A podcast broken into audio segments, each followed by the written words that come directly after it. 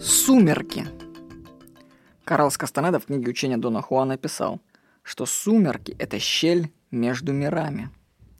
Сумерки – это сильнейшее время для магии. В книгах Карлоса Кастанеды в сумерках происходит большая часть таинственных явлений.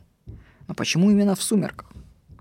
У меня есть теория, что это как-то связано с глазами.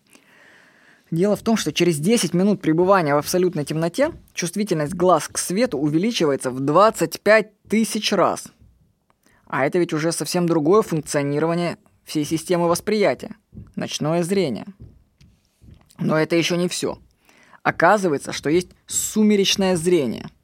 Механизм восприятия света зрительной системой человека, действующих, действующий в условиях освещенности промежуточной по отношению к тем, при которых действует ночное и дневное зрение.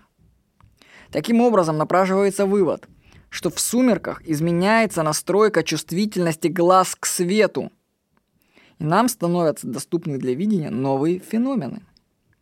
Понаблюдайте за миром в сумерках. Это щель между мирами. Вдруг вы там что-нибудь увидите. С вами был Владимир Никонов.